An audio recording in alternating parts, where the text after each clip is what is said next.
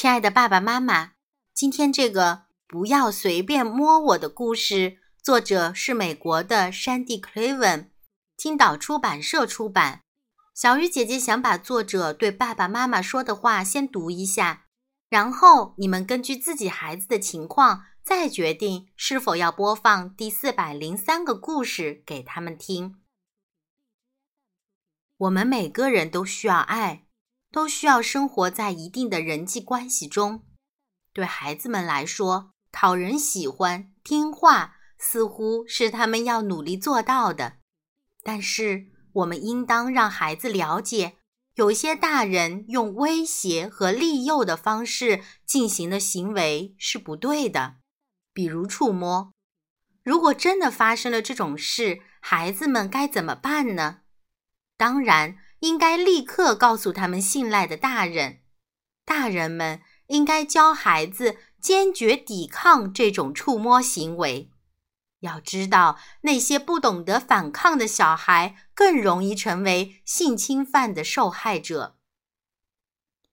调查表明，百分之八十的儿童性侵犯事件是由熟人所为，所以只是对孩子们说要当心陌生人是不够的。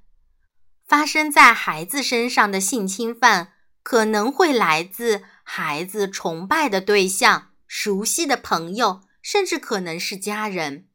因此，受到性侵犯的孩子常常会有“我是共犯”的错觉，不敢把事情告诉别人，担心自己也会因此受到惩罚。很多孩子遇到危险时会有一些特殊反应。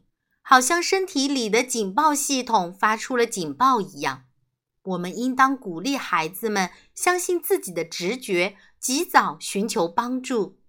这个有关防范性侵犯的故事，到底该给几岁的孩子听呢？如果你的孩子已经可以乖乖地坐着听故事，你就可以和他一起来听了。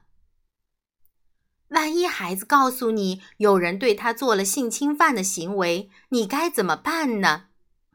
首先，你一定要相信孩子的话；其次，你要让孩子明白，发生这种事并不是他的错，把事情说出来是正确的；再次，千万不要让孩子和那个可能的性侵犯者当面对质；最后。你可以向警察或者儿童权益保护机构寻求帮助。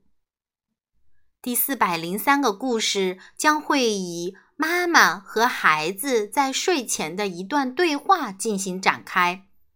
爸爸妈妈们可以先听，然后再决定是否要播放给你的孩子听。